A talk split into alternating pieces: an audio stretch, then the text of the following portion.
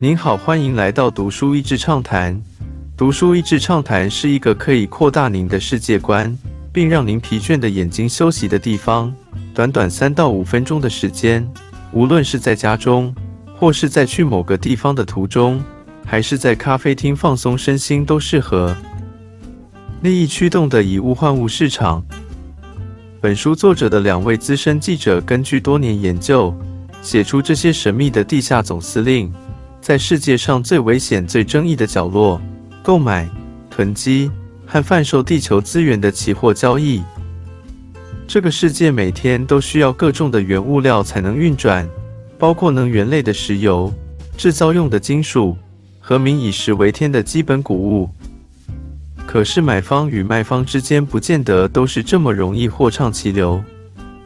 特别是过去一百年，许多的国家逐步进入开发中或是已开发国家之列。在基本的温饱之后，人们会需要更好的饮食、更多的移动、石油以及购买消费物品。富有天然资源的国家有可能跟欧美列强利益冲突，导致交易受到制裁。例如某些中东的石油国家，或是在政变当中需要保住天然资源以自助抗争的叛军团体，或是独裁者掌控的贫穷国家，因为开采天然资源过程中种种非法手段而上不了台面。大约五十年前，世界上就诞生了这么一批用原物料做以物易物交易的人，他们多半有充沛的精力，喜欢高风险的刺激。他们愿意走到世界最危险的角落，跟最具有争议的人物打交道。书中的每一篇故事写到许多的黑历史，感觉他们的人生比电影中演出的还要夸张，还要戏剧化。书中看到几个最夸张的例子，是这些刻意在地下调度世界资源的人，因为他们手中握有极大的权力而影响了许多国家的政治。这样交易方式的形成，在过去五十年最重要的几个推力，包括石油交易开放，促成石油国家打开市场的需要；苏联体系的瓦解，造成前成员国因没有办法吃大锅饭，必须为国家的天然资源找市场；中国改革开放造成的大幅经济成长。全球的经济逐渐金融商品化，台面下的帝国。一九八零年初，牙买加的内阁突然发现他们的国家快要破产了。国家的能源局长在傍晚六点接到央行的电话，告诉他，他们没有钱购买国家所需要的能源了。这位能源局长只好硬着头皮向这些原物料交易者求救。在周五的半夜两点打电话给那位神秘的老板。就在牙买加即将断掉能源供应前的二十四小时之内，竟然有一大批委内瑞拉的原油在周六送过来了。而这个救命之恩，所换来的是交易者拿到牙买加长期供应优惠铝矿的合约，让他原物料以物易物的帝国抢下一个新的宝库。同样的做法发生在想要独立的库德族军队爆发内战的哈萨克，以及在叶尔钦之后极力想要恢复俄罗斯辉煌主权的普丁。这些被台面上世界交易体系所摒除在外的卖家，都是透过自己神秘的交易公司来维持他们的生命线。而这些交易公司多半是极度的低调，以合伙人的方式组成。可想而知，这些庞大的利益是掌握在非常少数的人手中。书中的几号人物，在冒险的个性与丰厚的利益下，展现着完全没有框框的做事方法。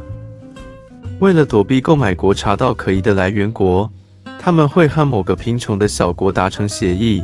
让那个小国作为他的人头户。他们也会找到各式愿意以物易物的买家。曾经在苏联瓦解时，百事可乐就因为接手许多的军舰，一度成为世界上拥有最多军舰的组织。或是为了让自己期货交易获利，愿意大量购买原物料，甚至是预先买了一大堆石油，然后想办法找海运公司，愿意让那些石油在海上漂流数个月不靠岸。其中有一位老板在喉癌治疗的过程当中，一度进入昏迷不醒。醒来时，他对旁边的人说：“我梦见我正在跟外星人为了地球的资源做交易的谈判。”帝国的转型书中讲到，这个商务模式近年的发展，因为需要保有绝对的优势，所以他们必须在经济规模上急速扩张。或是不能只停留在交易，而必须拥有资产，甚至有几个公司的商务模式，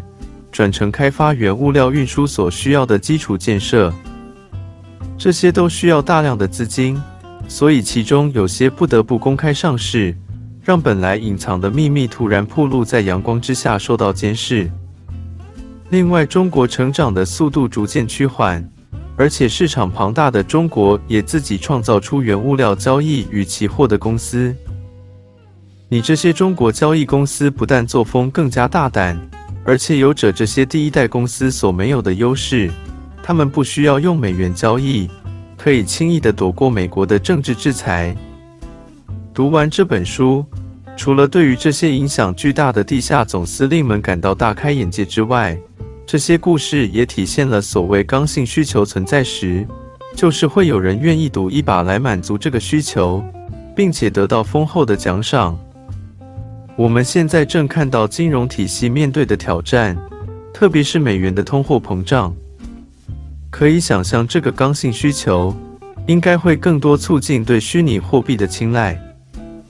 一个逐渐走向去中心化的世界。很有可能，我们过去对于国家或是企业的定义会开始有变化。国家、企业与个人之间的资讯要如何分配资讯控制权？Web 三点零和各种区块链和中心化的技术，真的是可以让世界更公平与透明吗？这都是非常值得思考与关心的议题。今天的内容就到此为止了。十分感谢大家收听《读书益智畅谈》节目。如果对我们的内容感兴趣，欢迎浏览我们的网站 dashiz 点 net，或是关注我们的粉丝团“读书益智”，也可以分享给您的亲朋好友。欢迎继续关注我们下一期节目，下次见。